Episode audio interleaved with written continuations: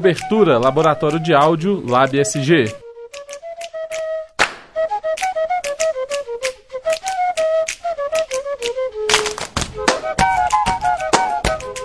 O quinto dia da Escape 2015 teve a presença do conferencista José de Anchieta Correia, doutor em Filosofia pela Universidade de Louvain, na Bélgica, coordenador do Programa de Pós-Graduação em Filosofia da Universidade Federal de Minas Gerais, pró-reitor de pós-graduação da Universidade Federal de Minas Gerais.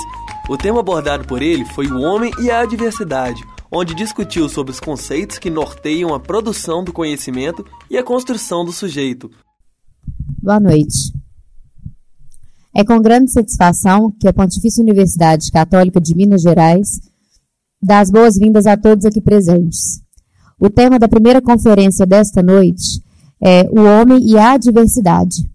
Serão discutidos conceitos que norteiam a produção do conhecimento e a construção do sujeito, a mudança da representação de si mesmo, o homem como natureza e o homem como história, as dificuldades na invenção do sujeito, o sujeito como ser de linguagem e o sujeito como ser de desejo, o sujeito como ser frente a outro sujeito. A ética como construção da casa do homem, como de suas praxes ou, ou seu modo de ser no mundo. A ética como tarefa societária, histórica, não concluída e inventiva. Convido o conferencista José de Anchieta Correia, doutor em filosofia pela Universidade de Louvain, na Bélgica, coordenador do programa de pós-graduação em filosofia da Universidade Federal de Minas Gerais, de 1974 a 76 e de 1980 a 82. Pró-reitor de pós-graduação da Universidade Federal, de 85 a 86. Professor titular de Ética Médica da Faculdade de Ciências Médicas, professor emérito das Faculdades de Ciências Médicas de Minas Gerais. E foi o primeiro presidente de DCE da Universidade Católica, isso em 1958. Passo a palavra ao senhor José de Anchieta para o início da conferência. É, sobretudo, na medida que eu vi o programa de vocês, eu resolvi não seguir aquele elemento tão mais teórico que está ali, não. É ela mesmo, mas ela está por detrás do que eu vou falar. Se der tempo, eu chego lá. Se não, houve uma certa mudança. E essa mudança ainda seria maior, porque eu no, hoje acabei encontrando esse livrinho Diretório Central dos Estudantes da Universidade Católica, de 58. É, foi a primeira semana é, de estudos da, do Diretório Central dos Estudantes, em 58. Vocês pensam quantos anos lá se vai. E o tema da semana era Universidade, Foco de Cultura e Princípio de Ação. Naqueles anos, a gente estava preocupado com nacionalismo, preocupado com as profissões. E era o tema da semana. Né? Essa semana aqui não sucede, mas, em termos do projeto da Católica, parece que ela se insere no projeto da Católica. Bom, é... a coisa mais importante né, para você é, é, pensar o problema do homem de adversidade, as adversidades que nós enfrentamos hoje, os problemas, as aporias, que, problema vem de aporia, os obstáculos que a gente tem que fazer face, obstáculo. E obstáculo que eu tenho que fazer face. E os obstáculos teóricos tem que, tem que eu tenho que fazer face a ele. Às vezes a pessoa é o especialista, mas ela não tem aquele obstáculo. Ela é boa no sujeito, mas ela não, é, é, ela não trabalha, ela não salta, ela não faz face aquele, aquele obstáculo que o filósofo é, colocou. É? Ela fica como espectador. Então, eu coloquei ali que é, eu estou na lembrança, que é preciso reaprender não é? a ver o mundo. Você só reaprende a ver o mundo para você ser um homem do seu tempo, para você ser um contemporâneo. E parece que é isso o lema é, é, que rege a, o programa de vocês, né? Parece que está aqui é, reafirmar a universidade como é, não só como ação contemplativa, mas como um foco de ação. Né? Não só como teórica, mas um foco de ação. É, capaz de viver uma época em que concepções políticas são tão diversas, mesmo contraditórias. Mas é com elas que faz fácil o mundo. Pois bem, então, vamos ver os modos. É, geralmente, o conhecimento geralmente é visto como uma relação de sujeito e objeto. Né? É, o sujeito que reflete e um tema que ele está refletindo. Será que essa relação entre o pensar e o objeto pensar é a mesma historicamente? Né? Então, durante muito tempo, essa, essa relação foi como que o mundo diante de nós. O mundo diante de nós é o mundo grego. Né? É o mundo de Aristóteles. Por, por isso, a palavra objeto que está diante do meu nariz. Né? Eu, a objetividade é que vai fazer toda é, o valor da ciência. O que se obje, aí se objetivo. Né? Então, as grandes ciências são a ciência, a ciência é ciência dura. As outras ciências, ciência humana, mas o que, que é isso? Né? Há, há um certo desprezo, ciência humana. Como se as matemáticas, né? a matemática chama, né, assim, ironicamente, de ciências exatas. Como pode ser uma ciência exata uma ciência que tem na sua base uma crise dos fundamentos? Ah, não vou andar por aí, não. A perspectiva, como é que você viu o mundo? Viu o mundo como diante de você. Tanto que a palavra grega para verdade é aletheia, tirar o véu. Por quê? A verdade das coisas, a verdade estava inscrita nas coisas, era tirar o véu. É um tipo de verdade quando o médico tira a minha temperatura. Como quando os engenheiros, né, nem sempre fazem isso, né?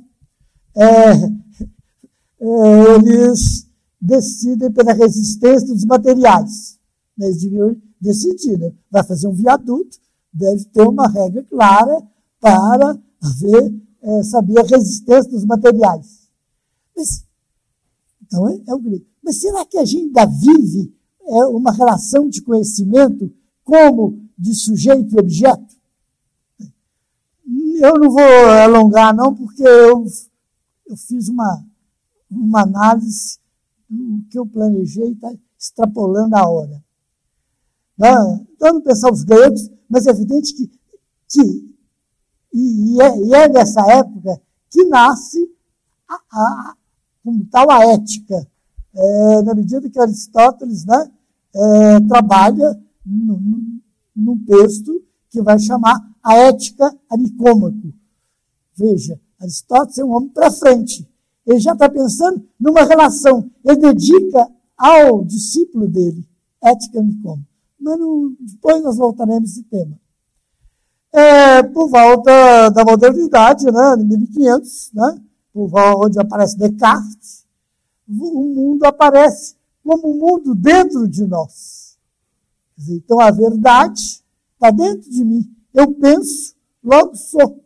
É porque eu penso que eu sou. É, Descartes, quando vinha da janela dele um homem passar lá na rua, ele disse que não via propriamente um homem. Ele via um pensamento não é, é que estava passeando dentro de uma carcaça. Por isso, soma é quase o, o, o soma dá também o cadáver. Né? Então, são as matemáticas. Então, aquilo, então a verdade é o que foi independente da ciência, da, da experiência sensível. A experiência sensível não deve entrar. O que vale são as matemáticas, o que vale é a lógica, a sofisticada lógica do pensamento. É? Então, nesse momento, está separado né? aquilo que era tanto o problema anterior, né? Entre o pensamento e o corpo, é como é que um passava para o outro. A filosofia vai brigar muito com isso. Né? Aí Descartes, depois Kant, disse: não, tem que preocupar com isso, não. Entre a sensibilidade e o entendimento, não há nada de comum. Então, veja é, que há um momento em que o todo valor é um valor sem. É, as aporias são aporias do espírito, aporias da razão. É, é a ciência, né, ou a ciência, ou melhor, é o saber que eu tenho, que, que eu tenho de professar, que tem que gerar a minha ação, ele é, quase, ele é anterior. Né? Ele é a priori. A palavra a priori é independente da experiência sensível. É, e tem muita gente na universidade que vive assim. Todas as teorias, elas não tocam o corpo, elas não tocam o mundo, elas não tocam a realidade. Ela, ela serve para fazer a prova. Não tem nada a ver com ele. Ele sai da universidade, está é, tá desquadro, nem melhor nem pior. Então, pode ser até ser pior. É é desde o século passado, você, o mundo contemporâneo, sabe que o mundo está ao redor de nós. Não é? Mais ainda, né? Vamos forçar essa barra. É, o mundo, além de estar ao redor de nós, o mundo está dentro de nós. Né? Essa percepção que o mundo está dentro de nós é muito nova. Apesar de você respirar, apesar de você, de você alimentar, é, você viver com os frutos da terra, apesar da terra ser sua casa, é muito difícil para muita gente pensar isso. Eles não têm essa reflexão. Eles têm uma visão do mundo não como sua casa. Eles não preocupam com ela. Agora, uma usina feita, é, uma usina de Belo Monte, né, tá, é, arrasou com as aves todas de uma ilha. E sem, e sem se perguntar que há, quais são aquelas que aves, que, que, que espécie de aves, que espécie de fauna que lá habitava. Né? Expulsou, arrasou, porque é necessário, há uma ideia que eles têm do progresso, há uma ideia que eles têm o que, que o homem precisa. Né? Eles sabem corretamente o que, que é a ideia. Né? Que talvez, né, estão pensando, talvez que vão fazer um momento de bem-estar. Será que a gente precisa de um bem-estar ou um bem-viver? Bom, então, na medida que eu penso que o, o, o homem está dentro de mim, ah, que o mundo está dentro de mim, que eu sou com o mundo, que eu sou no mundo, muda muitas coisas. Agora, será que isso é uma ideia é, de filósofo? Ou será que isso, é, se a ideia é só de filósofo, né, vai aparecer, vou citar logo Merleau-Ponty, né, que é, não há natureza que o mundo pode no qual o homem possa repousar. Quer dizer, nem, nem o, o objetivo da natureza, que nem história. Mas nós continuamos a pensar que tem uma natureza, que A implica B, que o, é, o grande progresso hoje da, da, das ciências é, das ciências biológicas, né, vai hoje com a descoberta do DNA, é, do código genético, né, se chega a dizer né, que está é, é, tá inscrito já no meu código se eu, se eu fosse se, é, as doenças que eu posso ter. É verdade, isso é importante sim, que eu cuidar delas. Mas isso não define o que eu sou. Mas está tá se acostumado a definir. Por exemplo, no, no exército, né, acostuma. Porque é, para se fazer é, é, uma parada, você vai colocar as pessoas maiores na frente e o pequenininho atrás, né? Então, na cabeça fica uma desvalorização do que é menor, do que é pequeno, depois uma desvalorização na cor, uma desvalorização se você é, é, mais forte, mais atlético, mais doente, tem mais saúde. E, é, por acaso, hoje mesmo ganhei um livro, é, a biografia do, do Sachs, do Oliver Sacks, um médico né, que faleceu esses dias de um câncer. é, o médico famoso, é, os textos dele foram até filmados, e a maior alegria que ele tinha, e ele descrevia os pacientes, é aqueles pacientes que, apesar de tal doença, eles fizeram dessa doença um outro modo de vida, um outro modo de superar. Ou seja, a vida era deles. Eles não eram uma consequência é, de uma relação, eles não eram consequência desse do código genético de que, do que eles são feitos. Né? Hoje, é, chega a pensar, se você é poeta, está escrito seu código genético, né? É, e reduz tudo ao genético, na medida em que é, o código genético, é, isso é importantíssimo, nos dá condições, nos dá assim, uma maneira cada vez maior de apropriar dessa realidade que nós somos. Mas nós somos, nós somos sobretudo um corpo e não um pensamento. Nós somos um, um corpo vivo, um corpo próprio, um corpo sujeito. Não é? é mas vejam, é, se vocês têm também Heisenberg, tem o teorema da, incerteza. O que, que ele vai. que, que, que, que nessa experiência dele? Ele vai mostrar que é impossível você, ao mesmo tempo, né, é, você ter uma medição, você ter uma objetivação é, de, daquilo que é visto. Porque a hora que ele é visto como onda, olha, ele é visto como elétron. Então, você tem, tem o princípio da incerteza. Então, veja, que é uma, algo do nosso tempo. Você está pegando a realidade e não, não como alguma coisa objetiva, inteira, como natureza. Né? É, a palavra que natureza é muito bom. Fundo de onde as coisas emergem. A minha natureza, né? a gente adora né? É, ver é, a Sônia Braga, né?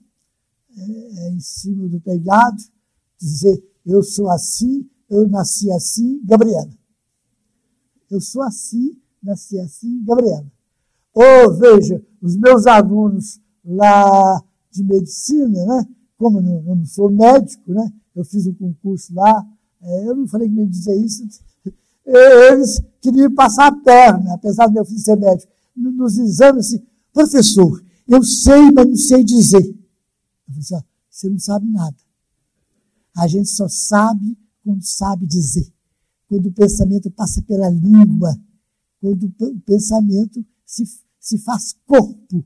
E eles ficavam mais horrorizados.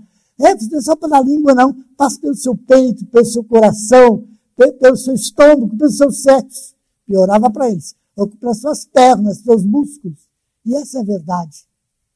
Se for ouro preto, vocês já subiram e desceram aquelas, ah, aquelas ladeiras íngremes.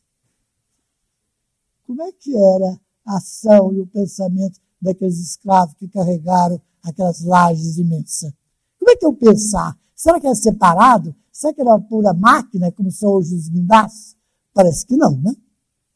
É, mas ainda, isso está no lado da física, primeiro é um filósofo, né? O filósofo está, está negando que você seja essa pura objetividade. E não é subjetividade que está falando, não. Está falando história. História não, não, é, não é subjetividade. História é um laço que eu tenho com outros sujeitos. Então, não há natureza humana na qual se possa reposar. É, é, outra coincidência interessante, ele diz isso na Universidade Católica de Louvain. Louvain convida os grandes mestres do momento para fazer uma conferência. É lá que ele diz isso. Isso, isso gera uma porção de dificuldades, teológicas, inclusive, por causa da noção de natureza, teológica, filosófica. Mas veio haver um biólogo, que é François Jacó, que escreve uma lógica da vida. Ele vai dizer que a vida consiste em saltos, rupturas, imprevisões, acasos. Mas, é, é, isso é o homem contemporâneo. Mas como é que a cabeça do homem que é, é, é do primeiro, que o mundo está diante dele, ele pensa ao contrário, que né, a vida, você, o que você tem, a, todas as coisas ditas objetivas, família, né, a sua hereditariedade, que é muito importante, mas que ela te define. E A que implica B. Né? Será que eu sou assim, nasci assim? Né? É, ah, você é filho de fulano. Né? O sujeito decreta, sabe? Quando a vida, a vida, a ordem, a ordem da vida é feita de salto, ruptura e até de acasos. A vida é cheia de imprevisibilidades. É, veja, é, quando se pensa cidade fora disso, pensa cidade com essa dificuldade de eu chegar que é até aqui, da minha, de Santo Antônio, a PUC. Porque está se pensando, né? É, o especialista, né, muitas vezes está pensando em conduzir A, A para o ponto B. Né? Ou melhor, se todos esses estudos eram muito mais para o capitalismo queria quanto melhor conduzir o fulano da sua casa para o seu trabalho. E esquecendo que a rua não é apenas lugar de circulação. Que a rua é um lugar de, de você ver o outro, se andar. Né? Mas quem pensa cidade só como circulação, uma, uma hora os carros vingam, né? a quantidade de carros está circulando, vingam dele. Para mostrar, a rua não é apenas lugar de circulação. Será que não tem que fazer outra, não? Será que não tem que pensar um mundo diferente, não? Tem que ser assim? É,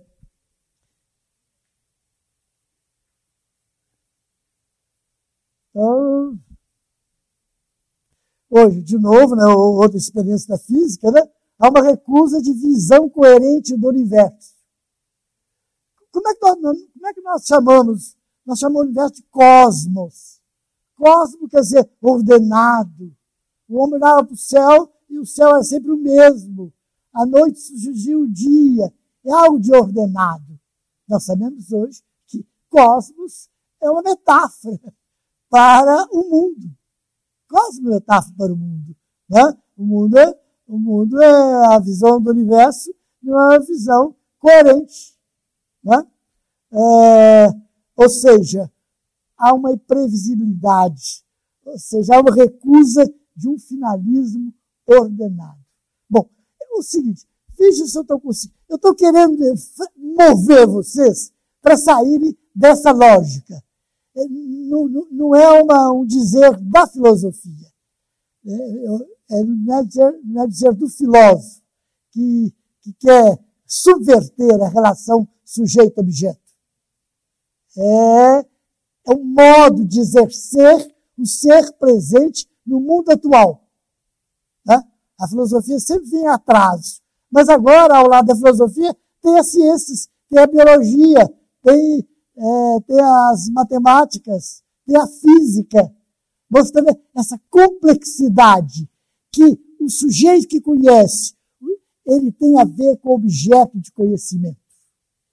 Isso, por isso que ah, todo conhecimento, que né? Que, é, ah, eu vou, o que que Heisenberg, eu não gosto é. de ler, as experiências de Heisenberg vão nos dizer é, não só apenas o fim do determinismo, né? mas vai mostrar que a objetividade como idealização. É nós que fabricamos esse objeto. Os objetos de conhecimento são fabricados.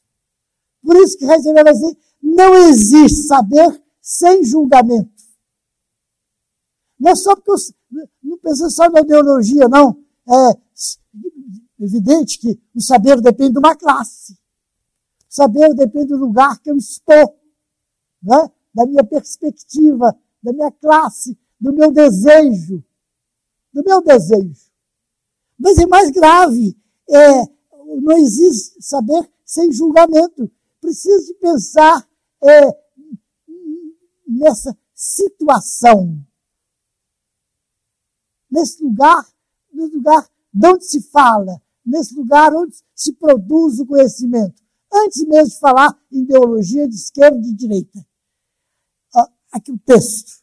A ciência moderna nos ensinou que não há realidade objetivável, uma realidade que seria constituída de unidades indestrutíveis.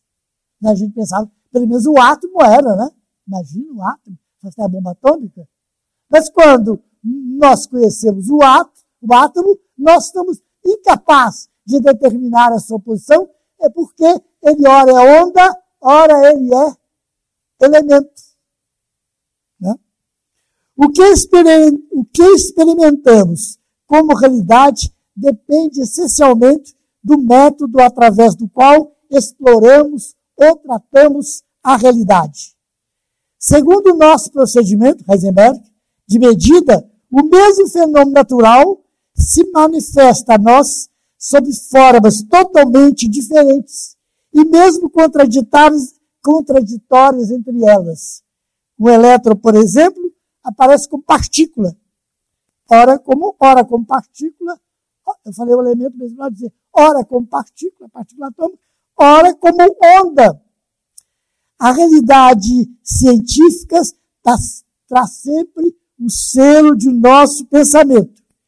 É por isso que todo saber que abraçamos conceitualmente implica um julgamento. O que, que, é isso? É contra todo dogmatismo. Estão sentindo isso? Todo dogmatismo. É toda a possibilidade de colocar o conhecimento em suspenso. É uma leveza, é uma leveza você tem que levar para casa. É, é, você tem que dominar o conhecimento, mas, mas ele, esse conhecimento, ele abre para outra coisa.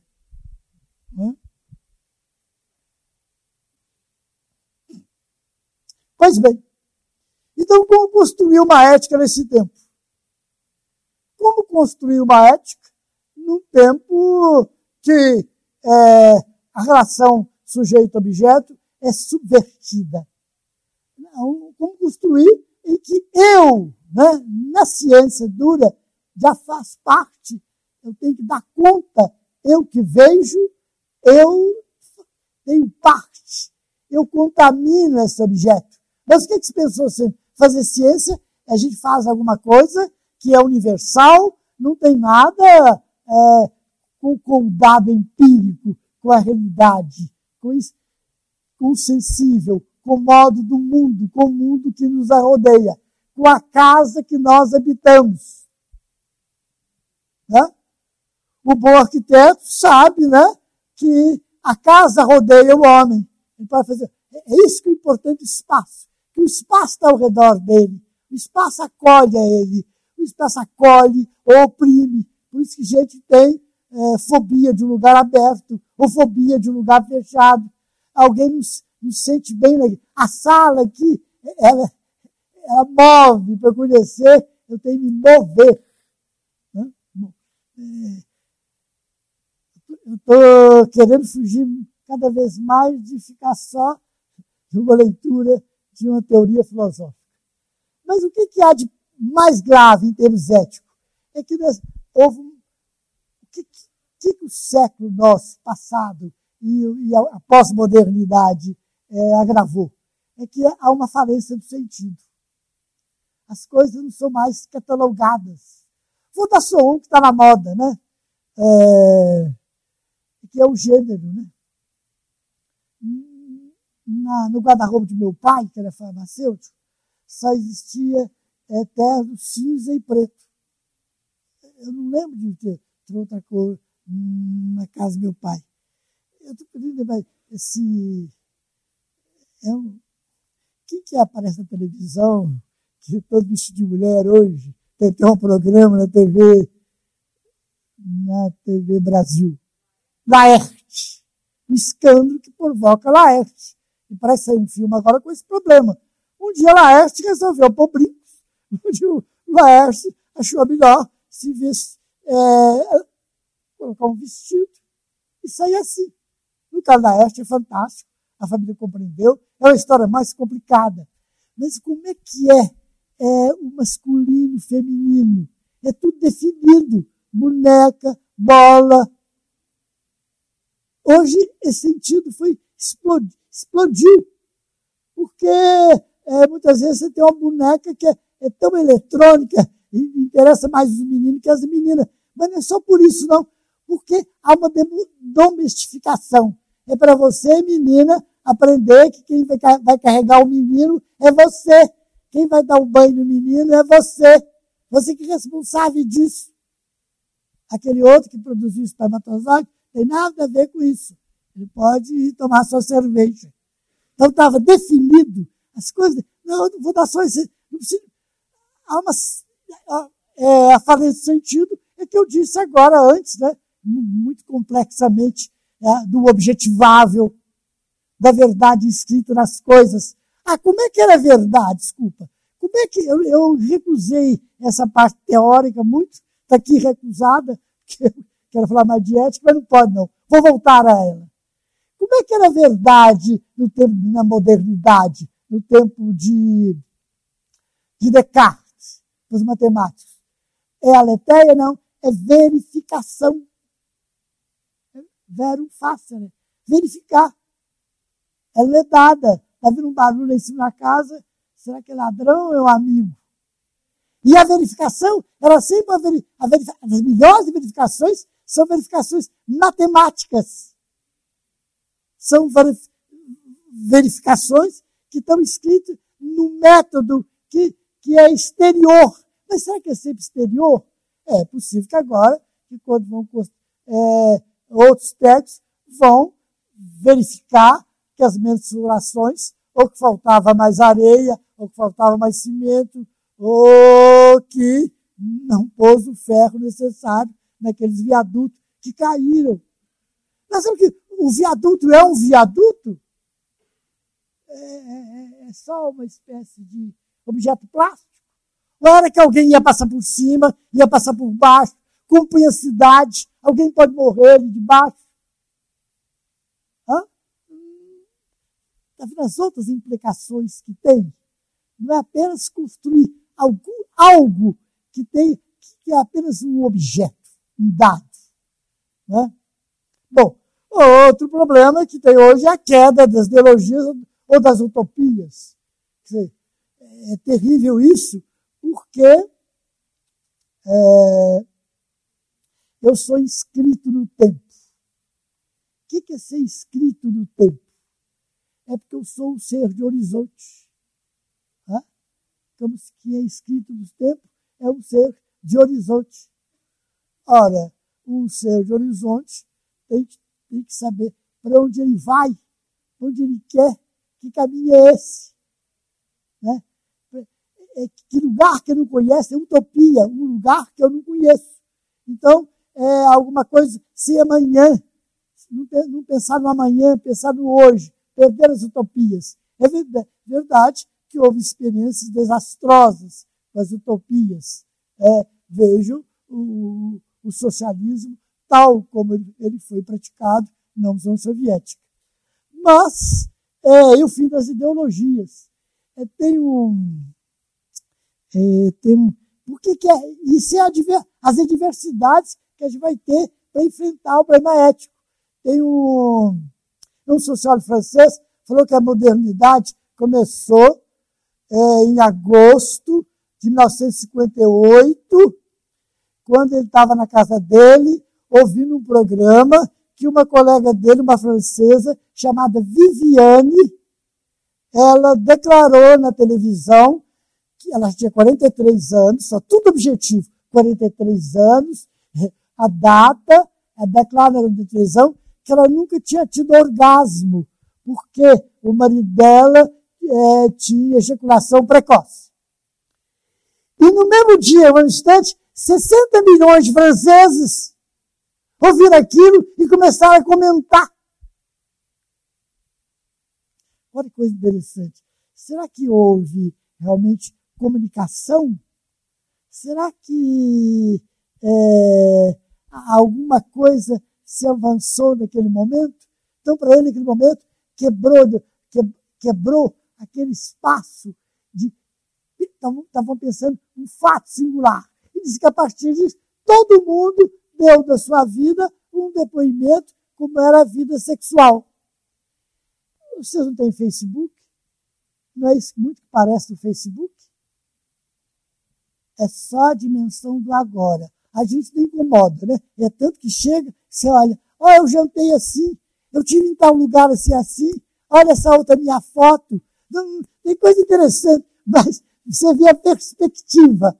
É a perspectiva de um dado singular do agora, sem horizonte, sem utopia. Sem horizonte, sem utopia. Que maravilha, eu fui em tal lugar assim, assim.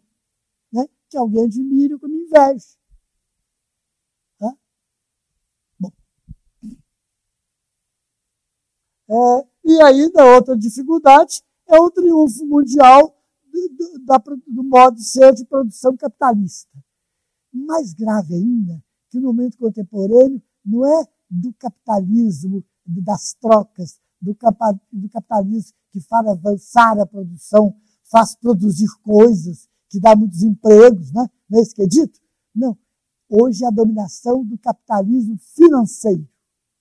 O capitalismo que, cuja, cuja perspectiva é, é cujo ápice maior é o problema de acumulação do capital. Acumulação do capital. É isso é isso que claramente está presente e que não se vê. A, a parte maior da crise que tem que haver, ou que tem que haver reflexão e ação, é nós somos imersos nessa estrutura. Nós nos admiramos nós achamos interessante, né? subir o dólar, descer o dólar, mas aquele objetivo, né? aquilo é mensurado, não tem nada a ver comigo. Né? É, às vezes, comigo, na universidade refletindo. Pode ter comigo, a vez que eu compro, que a entrada aumentou, né? aumentou o preço do picolé, ou outro operário, ele só pensa que diminuiu o ordenado dele, as dificuldades, ele sofre. Mas ele não percebe, ele não percebe, ele, né, que, que ele está muito mais gravemente sujeito a uma estrutura que pensa antes dele e por ele. Nós vamos voltar a isso depois, mais detidamente de ética. Né? Oh, não preciso mais dizer o triunfo do, do individualismo. É, uma dificuldade para pensar uma ética no mundo contemporâneo. E mais ainda, as novas tecnologias né, da computação e, e a biotecnologia que nos faz crer que as coisas estão resolvidas. Que o mundo da ciência é, tá, é, que o homem comum tem que se preocupar. É alguma coisa que outros estão trabalhando. E o que que, se, que, que gera isso? Gera que a inquestionável e irrestrita prioridade otorgada à irracionalidade e à cegueira moral da competição do mercado. É, os, quem está falando isso é um, um, grande teórico do nosso tempo, o Zygmunt Baum. Presta atenção nisso. A inquestionável, ninguém questiona. A irrestrita prioridade otorgada à irracionalidade e à cegueira moral da competição do mercado. É? Eu quase ilustrei isso aqui. É, é, fui mexer no computador para pôr a foto escandalosa que está em todos os jornais do mundo. Uma criança morta na praia porque ela não. Foram três. Porque ela não conseguiu sair dali para ir para o Éden da Europa. E a Europa os rejeita, os manda embora. O grande problema que é das pessoas que emigram. Mas por que, que é isso? É apenas por causa da ideologia das pessoas ou tem a ver com essa irracionalidade, essa competição do mercado? Por que, que não pode entrar aqui? E ela foi ligada a outras coisas. Não sei se você sabe que Dom Pedro II aceitou é, a vinda de uma porção de imigrantes para o sul do país para branquear o sul do país, que estava tendo muito negros. Bom, e isso foi muito bem aceito, porque foi um grande mercado, tem uma porção de dinheiro. Não só para trazer, mas dizer assim, nós vamos dominar e vender os produtos mais caros para esse povo que vem de longe para cá. Né? Eu nem sabia que tinha um príncipe lá embaixo. Então, o, o, que, que, o, que, que, o que, que leva eticamente? A tendência à dissolução das solidariedades. E a gente se desobrigar de toda a responsabilidade a respeito, acerca do futuro dos homens da sociedade. Eu não tenho essa responsabilidade. Eu quero ser advogado, engenheiro, professor, mas não tem nada a ver com isso. Né? Veja, isso é um problema é, ideológico. Isso é um problema do modo de ser contemporâneo nosso. Nós somos, nós temos um laço. Né? A gente nunca é duo, ser objeto. No caso do homem, ao, ao menos é três. Só a verdade com o terceiro. Duo, da duelo, ou dá uma coisa interessantíssima, duo da paixão. É, ficar apaixonado é ótimo, né? Mas não pode durar muito tempo, não, senão não dá pé. né? Duelo. E, e o duo, o diálogo nunca é duo. Se for duo, é uma luta que não leva a nada. Você vê o Congresso Brasileiro. É um duelo. É, sai propostas concretas que possam ser ditas? Não. Eu sou de tal partido, eu sou de outro. Bom. Então, essa passagem à modernidade é que houve mudança nos paradigmas de conhecimento, que nós estamos dizendo. Né? Os paradigmas de conhecimento não é mais de uma lógica que A implica B, é de uma maior complexidade, e também na diferença dos costumes e nas ações. Né? Os costumes, é, os costumes são é, uma invenção do homem, né? e, e as próprias ações humanas é, elas, têm, elas têm um laço, um, laço com a sociedade, com o modo de fazer. Então, é, nesse clima todo, né, o que, que há? Há uma supremacia do prazer e uma desregulamentação universal. Supremacia do prazer. Né? Nisso é o que move, é o que move é, é o universo do homem. Né? É, é, nós somos imersos nisso. Né? Tudo nos leva a, a ser alguém assujeitado a esse modo de ser.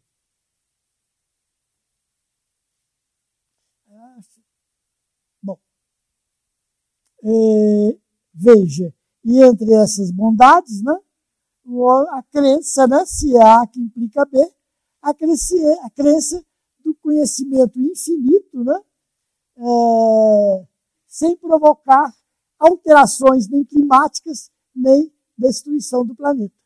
Há uma crença que há é, um crescimento finito, um progresso infinito. E com isso gera a destruição do meio ambiente e ameaça o futuro do planeta.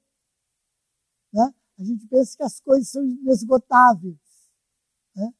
A, a, água na casa do meu avô vinha de uma bica. Ninguém fechava, abria. É, a bica estava pertinho da casa e que depois era realmente era, era para circulação, era arrumadinho direitinho. Mas o que se viu o dia inteiro é aquela bica, noite e dia aquela bica, aquela bica corria lá. A água não vai faltar nunca. A água, água é um bem inesgotável. As pessoas já não, é, o homem da cidade, a água existe a hora que abre a torneira. Né? Não cair água a hora que abre a torneira é um escândalo, porque é um modo de ser, de existir. A água é abrindo a torneira. Né? Ela está sempre lá. Nós acreditamos que o minério de ferro, é, minério, ou, apesar de falar que o minério não dá duas safras, nós, nós vivemos uma economia que se sustenta em exportar, quando outros países estão fazendo produção de reserva desse minério. Mas vocês, vocês já trabalharam as questões de economia nesse curso. Então, é, eu, eu falei que para ver essas, essas adversidades é só ler o jornal. Né? No caso da Europa, a escandalosa crise dos refugiados. É algo de escandaloso. Né? Da Europa, com todos os ideais da Europa, todas as maravilhas da sua arte, da sua sinfonia, dos seus progressos, de suas filosofias, de sua ciência, de ser o primeiro mundo. E, do outro lado, a expansão do terrorismo e da barbárie. Bom, e conosco, aqui no Brasil? A crise da Grécia, na Grécia e no Brasil. A crise da a Grécia e o Brasil tem muita diferença. A Grécia, é, a economia da Grécia, não chega ao estado de São Paulo. O tamanho da Grécia é, dezenas de vezes menor que o Brasil, né? Você vê a riqueza, a Bélgica tem toda uma riqueza 360 vezes menor que o Brasil. Como é que compara essas coisas? Mas quem só pensa objetivamente compara, são as estatísticas. Temos só estatísticas comparando o Uruguai né, com o Brasil. Faça um escândalo danado. As mortes, o que houve no Uruguai e com o Brasil. A economia do Uruguai, São Paulo, e três cidades ABC é todo o PIB do Uruguai. Como é que é isso? Tem um se chama Israel Scheffler, ele escreveu um livro é, sobre é, criticando a, todo, todo o problema é, das estatísticas. Como é que elas funcionam? Como é que é essa crença? Mas se o problema é diferente, né? Mas tem coisas muito parecidas. Lá houve um, lá houve um primeiro-ministro atual, né? que foi eleito, que a, a Grécia está subjugada pela Europa, deve à Europa, deve ao Banco Central, ao FMI, deve à Alemanha, assim, bilhões, né? Bilhões de euros. Isso é objetivamente, né? Deve bilhões de euros numa escrita. Será que é isso mesmo? Bom, então o povo da Grécia, aí, o que, que é preciso? A Grécia é vista objetivamente como alguém tem dívida, que o povo deve pagar. Então, é, eu, grego, né, vou viver minha vida né, cada vez mais restrita, porque eu vou pagar. pagar uma dívida. Será que eu fiz essa dívida? Será que o país fez essa dívida? Bah, o povo se rebela, elege é, o, é, o líder né, da Siriza, que promete, não, eu vou, eu não vou fazer restrições, eu não vou cortar gastos, eu vou pensar numa melhor vida para os gregos. E eu nem vou pagar essa dívida. Mas isso era a objetividade dele. No mundo que ele vive, a pressão é tal, é o capitalismo financeiro é tal, que ele, né, ele não se trata de um sujeito que roubou, não, tem, não de Petrobras nenhuma, de lugar nenhuma, não tem, não tem essa perspectiva, não, tem, não o povo grego não vive. Mas ele é eleito e o que? Rompe com os ideais que ele foi eleito. Mas, lá é um regime parlamentarista, ele honestamente está convocando outras eleições, que o povo pensa de novo. É, no Brasil, né, nós temos é, uma presidenta que foi eleita com ideário e que hoje é, pratica e defende o ideário oposto.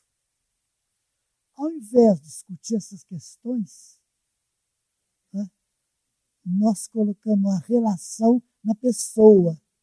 Então, se foi aquela poderosa pessoa que fez essa, que fez essa maldade imensa, cometeu esse erro imenso, ela merece os piores nomes, né? Vocês já viram, né? A gente tem pessoa que é mais xingada com os piores nomes que a nossa presidenta. Atenção, vou fazer um parênteses. Eu estou estarrecido e acho que merece uma punição rigorosa todos estes dos partidos, das empresas, de foi, que, que roubaram do país. Isso é uma coisa. Mas ficar seduzido por esse ato puramente moral e não pensar é, uma, uma política por isso ser outra coisa, ser outro pensamento. Né? Bom, não mais, eu, eu, não vou entrar muito longe disso, não. Eu posso declarar logo que eu não sou PT, eu preciso declarar, se vocês quiserem. Não estou defendendo. Eu estou dizendo que o problema é estrutural. O problema é sempre do capitalismo financeiro. Vocês já viram alguma medida que, que diminuiu o lucro dos bancos? Já viu alguma medida que as grandes riquezas fossem é, taxadas? Não. Você já viu algumas medidas? Para contribuir com o CPMF, né? como é que, é, que é esse negócio? Ah, o imposto para a saúde, como é que chama? É isso mesmo? CPMF. Sabe por que ninguém quer? É porque denuncia o quanto ele ganha. Há um controle disso. Porque é mínimo para as grandes riquezas. Mas isso é um horror. Eu mais imposto, pagamos mais imposto.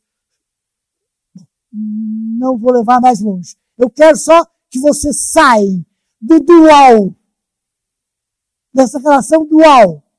Eu quero que vocês se metam nisso, que vocês façam outra pergunta por isso. Senão é melhor ter um assassinato. É, Hamlet é, é, peça de Hamlet, uma grande peça. O que, que é mais importante? É o texto da peça ou os atores? Ela pode ser mal nada. Mas o é importante é a peça. É, é aquilo que faz viver os autores. Isso que eu tenho, isso que eu tenho que buscar. O que que está em cima de nós? Que lógica que está governando esse país? Porque se fosse outra, as duas, as, hoje, as propostas que existem de salvação, de um lado e do outro, da, posi da oposição da situação, são pífias. Pífias. Não responde ao problema nacional. Né? É o problema nacional que está, evidente que está imerso numa cultura da corrupção ou da lei do gesto. Mas essa cultura da corrupção tem, tem, tem algo a ver mais com o modo de ser, com a minha relação com o outro? Parece que tem, né? Então, eu sou, é, mas ainda no nosso país tem um modelo predatório e excludente.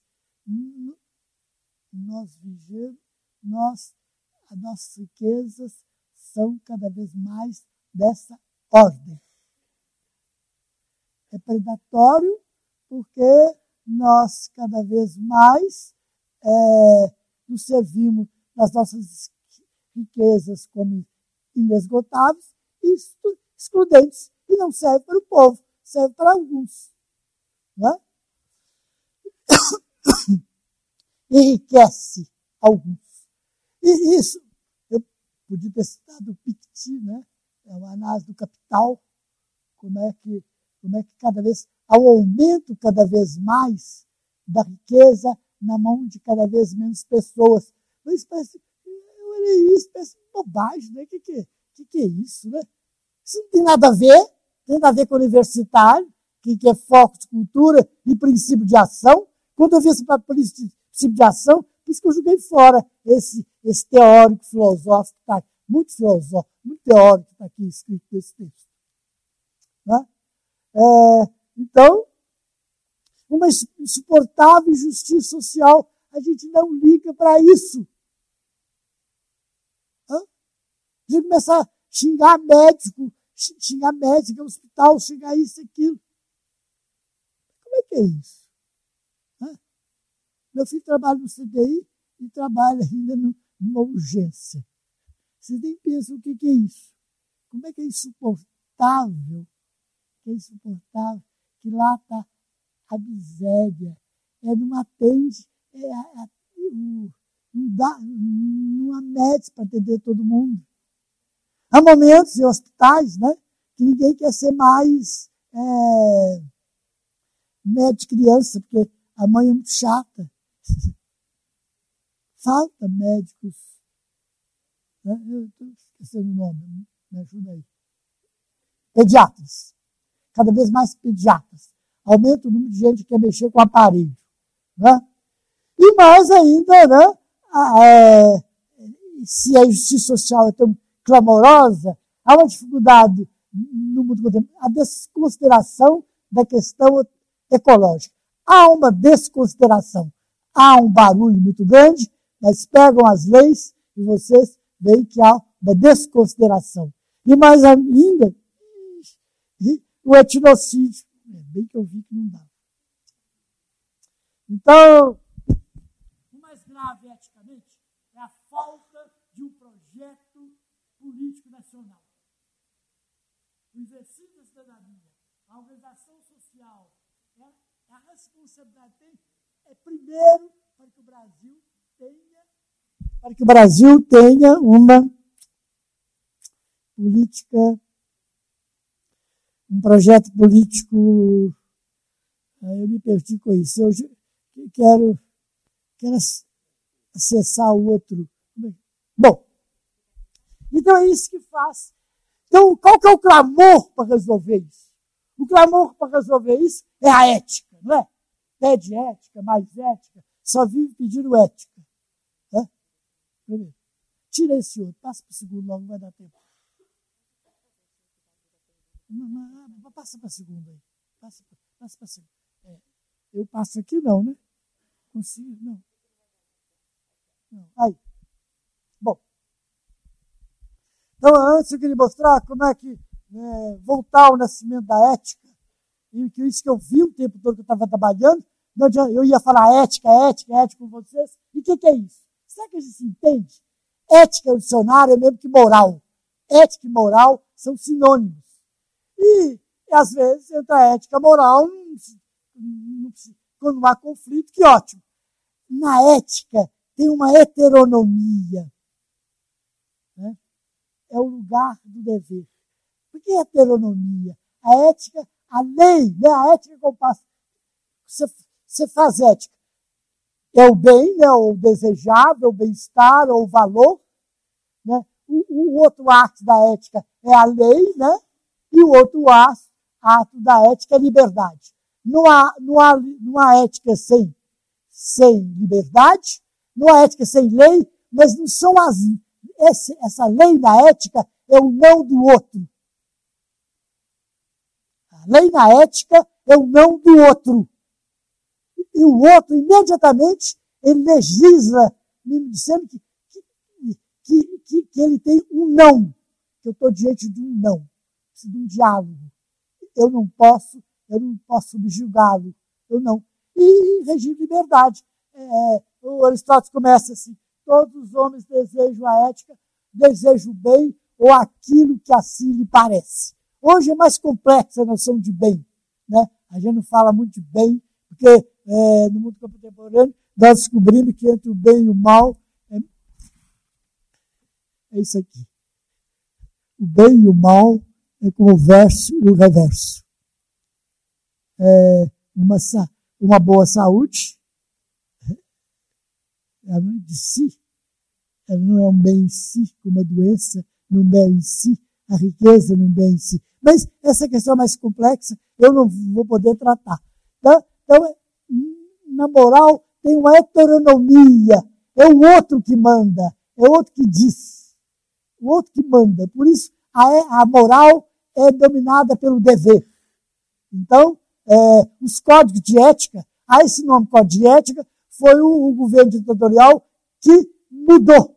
O código de deontologia, de moral, de regras que são feitas por outros que não eu. Quando eu nasço, o mundo está cheio de regras, o mundo está cheio é, de deveres.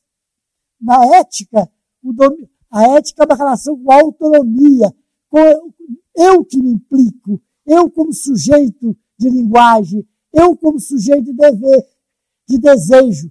Por isso que o móvel que move a ética é o desejar. Ou seja, que, que vida que eu desejo? Que esse caminho que eu quero? O que, é que eu desejo para o meu país? E que responsabilidade eu estou disposto a assumir para isso? Não é aqui, não é? Não, não moveu aqui.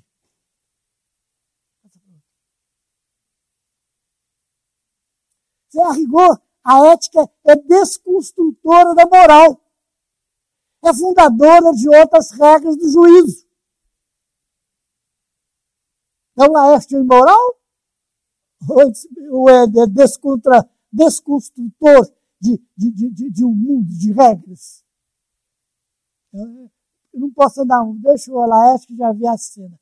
Então, a ética é fundadora de novas regras do juízo. Como é que você andou aqui? Por favor, meu assessor.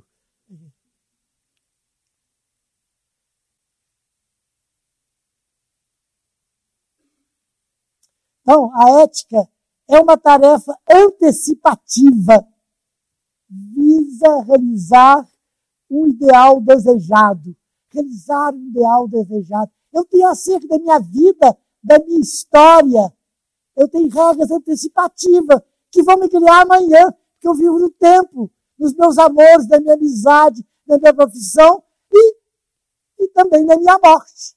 A ética é antecipativa. É a, ela viva, vive, visa realizar o ideal desejado. Discutir uma ética é saber qual o seu ideal, qual, qual os seus valores. É, é, agora, a moral, o quê? A moral, ela é retroativa. Ela visa manter é, regras e valores já estabelecidos. Visa manter regras e valores. Em Roma, você faz com romanos. Quando é entre, entre ambas, necessariamente não, não há conflito. Mas quando os valores maiores estão em jogo, é preciso privilegiar e retomar a tarefa de construir a ética. Privilegiar os valores da nação estão em jogo. Nós precisamos a reconstruir a ética a ética política, que é, é qual responder, qual é o projeto político que eu desejo para esse país.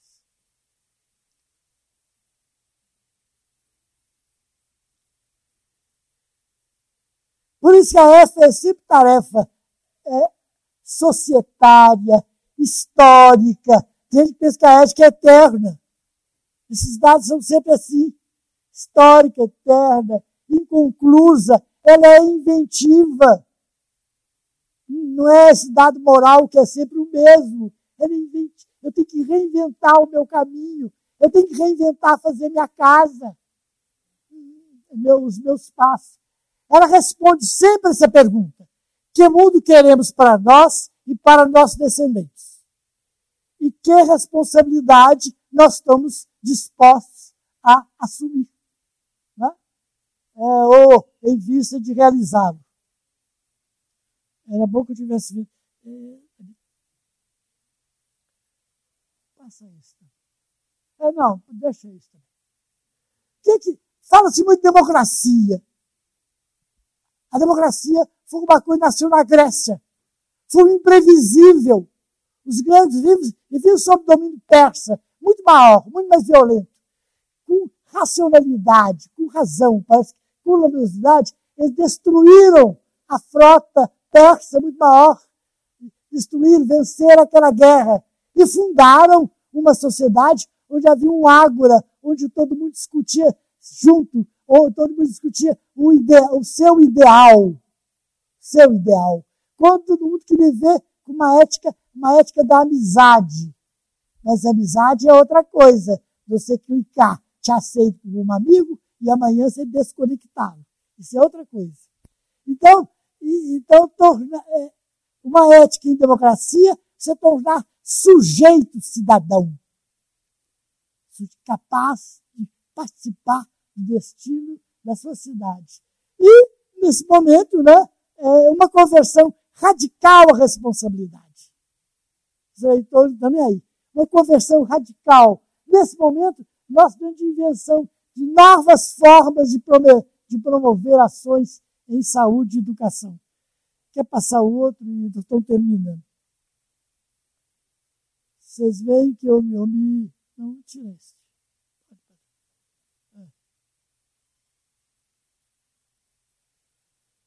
Então, perguntas que permanecem. Depois que a gente diz, depois de sempre tudo isso, depois que vi, vimos o um menino morto na praia, são três. Depois que vemos toda essa barbárie, depois que a gente assiste no Brasil essa grande injustiça social, depois que a gente assiste esse espetáculo jamais visto de corrupção, de roubo.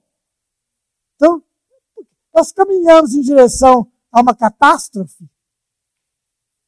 Tem pessoas que acham, os pessimistas, que nós caminhamos é, em direção a probabilidades catastróficas. Ou não há sempre a presença do inesperado e do improvável na história da humanidade? O inesperado, o improvável foi a Grécia ter nascido naquele momento. E nós precisamos, é o que nos, nós temos que perguntar por isso. Né? Então, nem otimismo, nem pessimismo.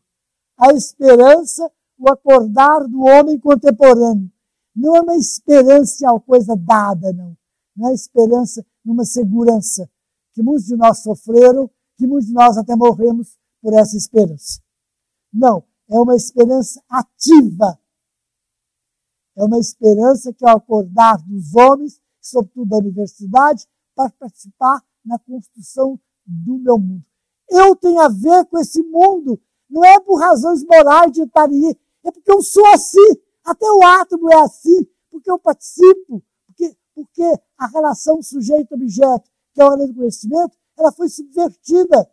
Eu participo da realidade que eu, que eu, que eu conheço. Eu participo das teorias que eu, que eu, que eu faço. Eu, eu, eu participo dessa essa cidade, é o que eu participo dela. Né? E daí, né, os movimentos sociais, uma esperança entre nós, Siriza na Grécia, é o Podemos na Espanha, e entre nós as insípidas, é, por exemplo, e eu acho que o maior exemplo do esperado entre nós, e sobretudo aqui,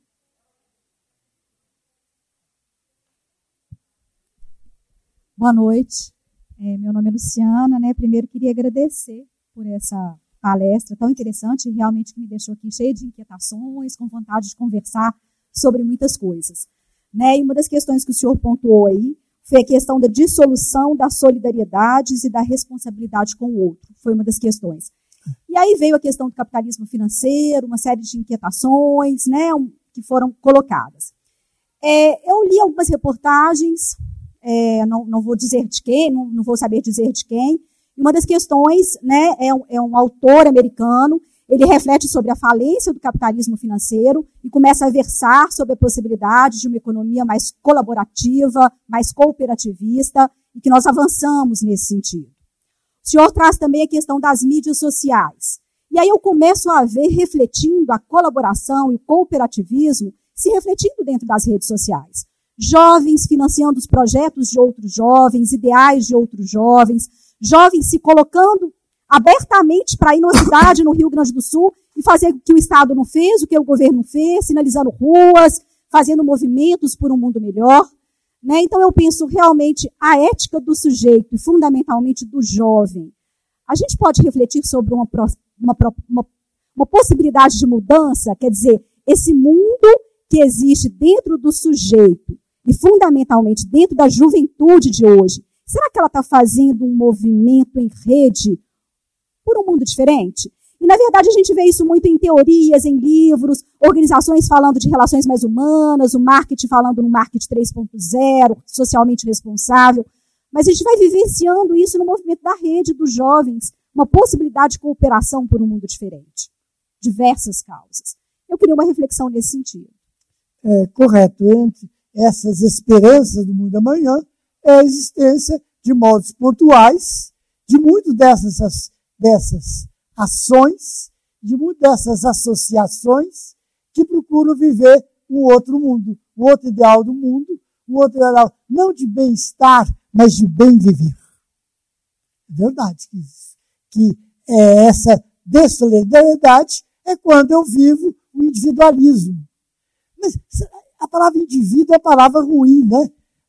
A gente é indivíduo em si, separado de todo mais. Como é que eu posso ser indivíduo que tem, só no meu, só no meu rosto eu tenho, é, quantos buracos? Tem cinco buracos. Hã? Ah, é os ouvidos também. E tem alguns buracos, não posso falar deles, né? Tem mais, né? Então, se eu sou um sujeito vazado, eu não posso ser um indivíduo. Se eu, se eu, se eu sujeito, se eu sou sujeito, se você acede a ser sujeito, é se você acede à linguagem. E a partícula não é constitutiva da linguagem. Ela é que me move, ela é que me faz dialógico. Então, quando eu digo, eu digo e dou a pensar, eu digo e dou a dizer. Eu não digo e imprimo na cabeça de vocês, não. Quando eu estava falando, vocês pensaram em várias coisas, em coisas que nada tinha a ver com o que eu estava falando. Agora, se eu estava falando, mesmo quando eu estava falando para alguém, eu estou dando a pensar. E a ordem do desejo não é a ordem da necessidade, não. É, é, desejo, água. Água não é, não é propriamente um desejo ou a necessidade. O desejo, desejo é outro desejo. O desejo é esse movimento para o laço com o outro.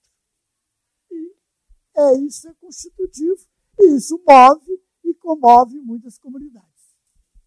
É verdade.